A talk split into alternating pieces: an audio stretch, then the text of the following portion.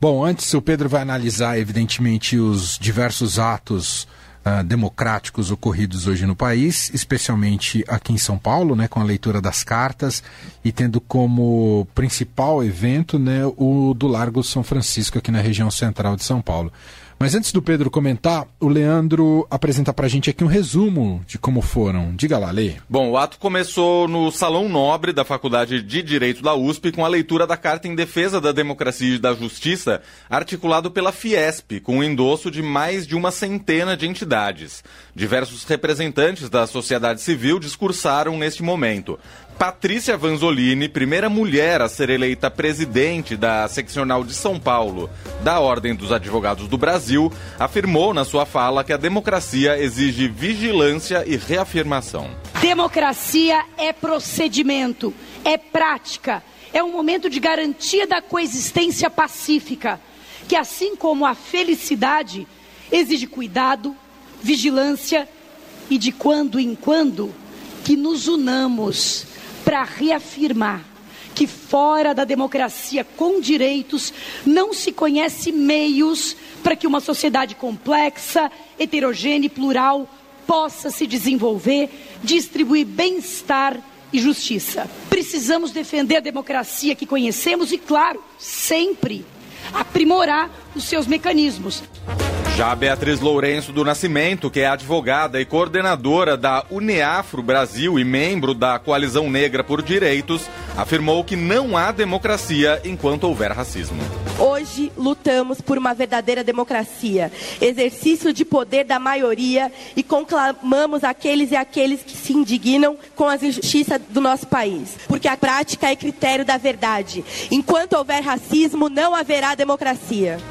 Quem leu a carta às brasileiras e aos brasileiros em defesa do Estado Democrático de Direito foi o ex-ministro da Justiça e presidente da Comissão Arnes, José Carlos Dias. Em seu discurso, ele destacou que o evento desta quinta-feira uniu capital e trabalhadores pela democracia. Depois de ter vivido os anos mais lindos da minha vida nesta casa, ter participado de acontecimentos marcantes da história do Brasil. Uma delas foi quando idealizamos a Carta aos Brasileiros. Hoje é um outro momento. É um momento grandioso, eu diria talvez inédito em que capital e trabalho se juntam em defesa da democracia. Eu acho que nós estamos celebrando aqui com alegria, com entusiasmo, com esperança e com certeza, nós estamos celebrando o hino da democracia. E quem também falou nesse evento ocorrido hoje de manhã aqui em São Paulo foi a vice-diretora da Faculdade de Direito da USP, Ana Elisa Liberta... Liberatori Bechara. Clamamos às brasileiras e brasileiros a ficarem alertas na defesa da democracia e do respeito ao resultado das eleições. No Brasil atual, não há mais espaço para retrocessos autoritários. Ditadura e tortura pertencem ao passado. A solução dos imensos desafios da sociedade brasileira passa necessariamente pelo respeito ao resultado das eleições.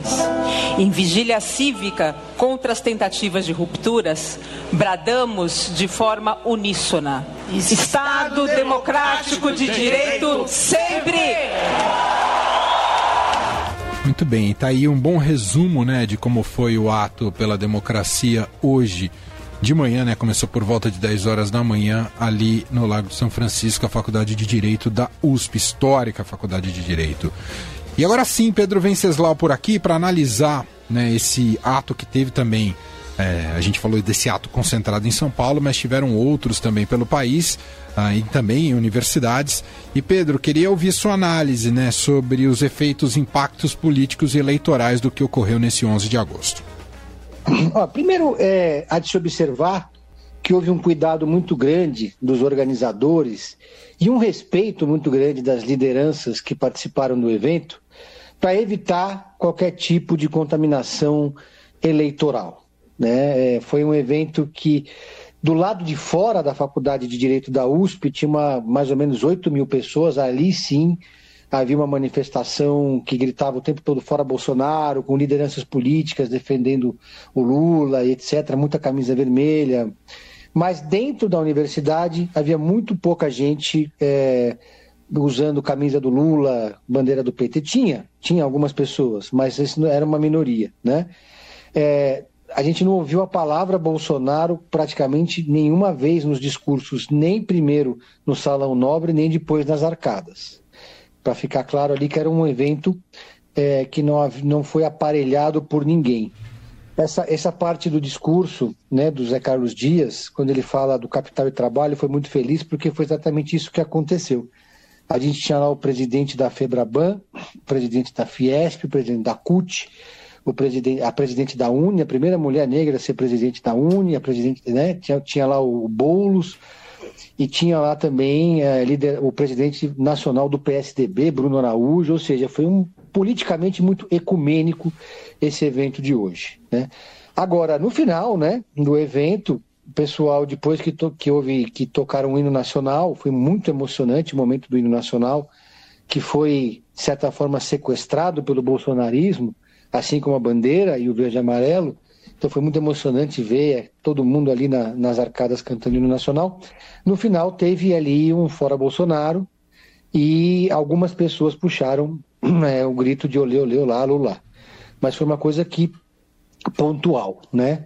até para evitar que os bolsonaristas é, criem uma narrativa de que esse foi um evento para Lula, que já é uma narrativa que está sendo usada é, nas redes sociais. Então esse foi um aspecto muito importante. Né? É, a gente viu também uma mobilização muito grande do lado de fora, que foi super pacífica. E agora é, os líderes estão pensando, olhando para frente, né? como, como o que fazer agora no 7 de setembro porque a gente não pode esquecer que no 7 de setembro tem um evento muito tradicional também do campo da esquerda, que é o Grito dos Excluídos. E aí há um debate nesse campo que é como é, vamos dividir as ruas, vamos disputar, ou deixa o 7 de setembro para o bolsonarismo e vamos pegar uma outra data. Né? Esse, esse é o debate. Estão falando até no dia 10 de setembro. Estão olhando para frente e o pessoal também não quer perder esse o embalo que foi, né, a força que teve esse evento de hoje, que é considerado quase um evento com a força das, da, do, do, primeiro movimento das diretas. Foi muito emocionante porque foi o mesmo local onde foi lida a Carta dos Brasileiros nos anos 70, né? E então foi, foi muito forte. Eu falei com várias lideranças políticas, tinham várias lideranças políticas ali que não falaram, não subiam no palanque, algumas, claro, papagaio de pirata, ficaram ali sempre próximos, né, para aparecer na foto. É, quando ligavam a TV da Globo lá, já passavam atrás, mas ninguém se pediu, ninguém insistiu, não houve pressão para ter discurso de liderança partidária nenhuma.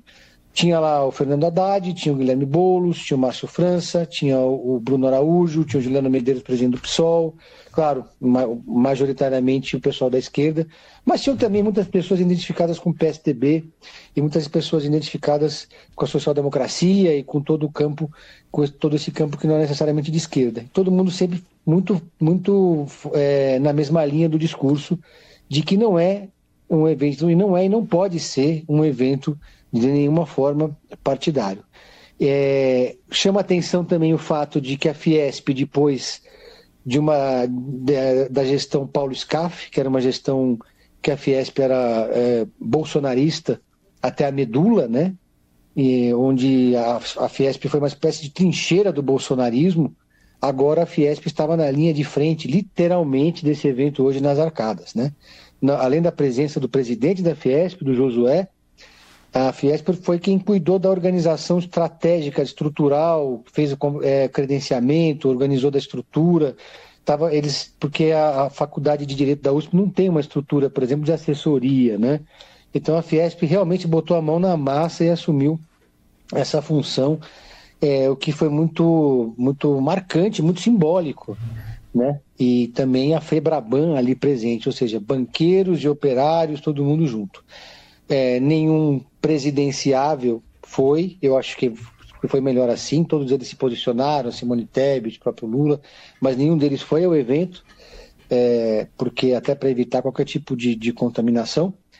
E agora, dentro da campanha do, do para finalizar né, essa parte, dentro da campanha do, do Lula, há um debate sobre, porque antes o foco era totalmente economia, não era muito a ideia focar na questão da democracia, porque a economia vai ser a pauta dessa eleição, comida no prato. mas agora eles perceberam que talvez seja interessante dar uma ênfase, sim, para a questão da democracia, porque cada vez que o Bolsonaro abre a boca, ele faz uma nova ameaça, e ele tem caneta, ele tem instrumento para fazer qualquer tipo de movimentação que ameaça a democracia. Foi uma reação contundente da sociedade, uma reação, como eu disse, ecumênica, que não dá para jogar para baixo do tapete como o Bolsonaro. Dá para desprezar, né, Pedro? É, não dá para desprezar. E é um, foi um, um, um, evento que agora eu quero ver como é que os bolsonaristas vão reagir a isso. O Bolsonaro não dá para dizer que isso foi uma cartinha, foi uma tremenda de uma carta. É, sem dúvida. Agora, a gente já tem acompanhado que está crescendo o movimento nas redes sociais em relação ao chamamento para o 7 de setembro bolsonarista, ah, tende a botar um pouco mais de gasolina até o que ocorreu hoje nesse 11 de agosto, não, Pedro? Porque dentro da, da mentalidade, da estrutura e da cabeça bolsonarista, o que eles podem fazer nesse momento é usar o 7 de setembro para dar uma espécie de resposta, né? Porque ali, a ideia desse, desse evento de hoje na USP não era mostrar tamanho, mas consistência, né? Ninguém quis ali fazer o movimento Sim. das diretas com 100 mil pessoas. Não, e até, Pedro, é, o que você relatou de quem estava lá, né? O setor produtivo dizendo que está é, firmando o pé ali, que vai lutar pela democracia, isso é muito significativo para quem é, possa estar tá alimentando qualquer espécie de aventura golpista, né, Pedro? Exato, eles vão ter que usar agora o tamanho para fazer frente à qualidade da, da, do discurso, da, da para fazer frente à força simbólica do evento que teve hoje, né? Nem cabe tanta gente assim na USP. E até foi surpreendente o tanto de gente que tinha em volta, né? 8 mil pessoas é bastante gente. Mas em nenhum momento foi a ideia dos organizadores, em nenhum momento a estratégia foi mostrar multidão e botar um drone voando para mostrar, olha como a gente é imenso. Não houve uma mobilização para isso. O, Guilherme Boulos, por exemplo, se quisesse, botava MTST e botava 10, 15, 20 mil pessoas ali. Né? Eles podem fazer, eles conseguem fazer isso. Tinha muita gente, mas é, podia ter muito mais, porque não era realmente essa ideia. Então, o bolsonarismo agora vai tentar transformar o 7 de setembro, sequestrar o 7 de setembro para dizer: olha, nós somos muito mais, nós somos as ruas, etc. e tal. E esse é o dilema que esse campo progressista tem nesse momento: como lidar com isso e como tratar, tra travar esse debate sem que ele descambe para violência. Porque se, por exemplo, o, esse campo é, resolve medir forças com o bolsonarismo no 7 de setembro, isso não vai dar certo. Isso vai acabar em violência. Porque esse, esse bolsonarismo que está indo para as ruas no dia 7 de setembro é um bolsonarismo extremamente raivoso, muitas vezes até armado, e que não, não aceita nenhum tipo de diálogo. Né? Talvez então seja melhor dar uma demonstração de força desse campo numa outra data. Então, é isso que a gente vai ver como é que vai acontecer. Agora, ficou muito claro ali o, o, o tamanho da mobilização que existe e que não dá, e que cada vez que o Bolsonaro faz uma declaração, é, isso tem uma consequência, né? E essa consequência, a soma dessas consequências foram, foi vista hoje nas arcadas da USP ali, um movimento muito forte, foi a reação mais contundente a essa barbárie bolsonarista que a gente está assistindo desde que ele tomou posse em 2019. Né? Muito bem. Pedro Venceslau, repórter de política do Estadão. Aproveito para recomendar aqui que tem uma cobertura muito ampla e completa lá no, no estadão.com.br, com análise e tudo mais. O Pedro, antes de fechar, a gente quer o de sempre, aquela sua dica do Pedro em série.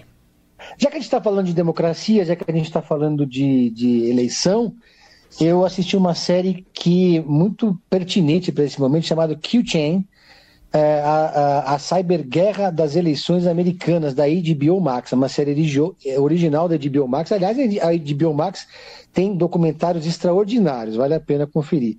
É uma série que mostra a fragilidade do sistema eleitoral americano, das urnas americanas, como é uma bagunça o sistema eleitoral da, do, do, daquele país em comparação ao nosso.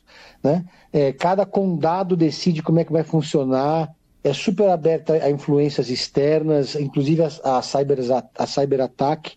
Isso só reforça como o sistema eleitoral brasileiro é exemplo e referência para o mundo inteiro. Né? É verdade. Então, é uma série que, que mostra que é, é, é, em alguns estados, cada estado decide como vai ser. Se vai ter papel, se vai ter só papel, se vai ser por, por tablet, se vai ser urna eletrônica, que tipo de urna eletrônica, não tem padronização nenhuma, porque não existe nos Estados Unidos algo que nós temos aqui no Brasil, que é um TSE, um órgão central que organiza e centraliza as eleições. A gente só sente mais orgulho ainda do sistema eleitoral brasileiro depois de assistir a essa série. Q-Chain, a cyberguerra das, nas eleições americanas da HBO Max. Muito bom, belíssima dica do Pedro Venceslau. Volta com a gente na semana que vem, na terça-feira, mas você continua acompanhando todos os boletins do Pedro em série em nossa programação e também no podcast, viu, gente? O Pedro tá na podosfera como um podcaster. E aí é só procurar lá um Pedro em série e ouvir todos, todo o conteúdo que ele produz aqui para a Rádio Dourado. Obrigado, Pedro. Um abraço. Um abraço a valeu. todos. Valeu.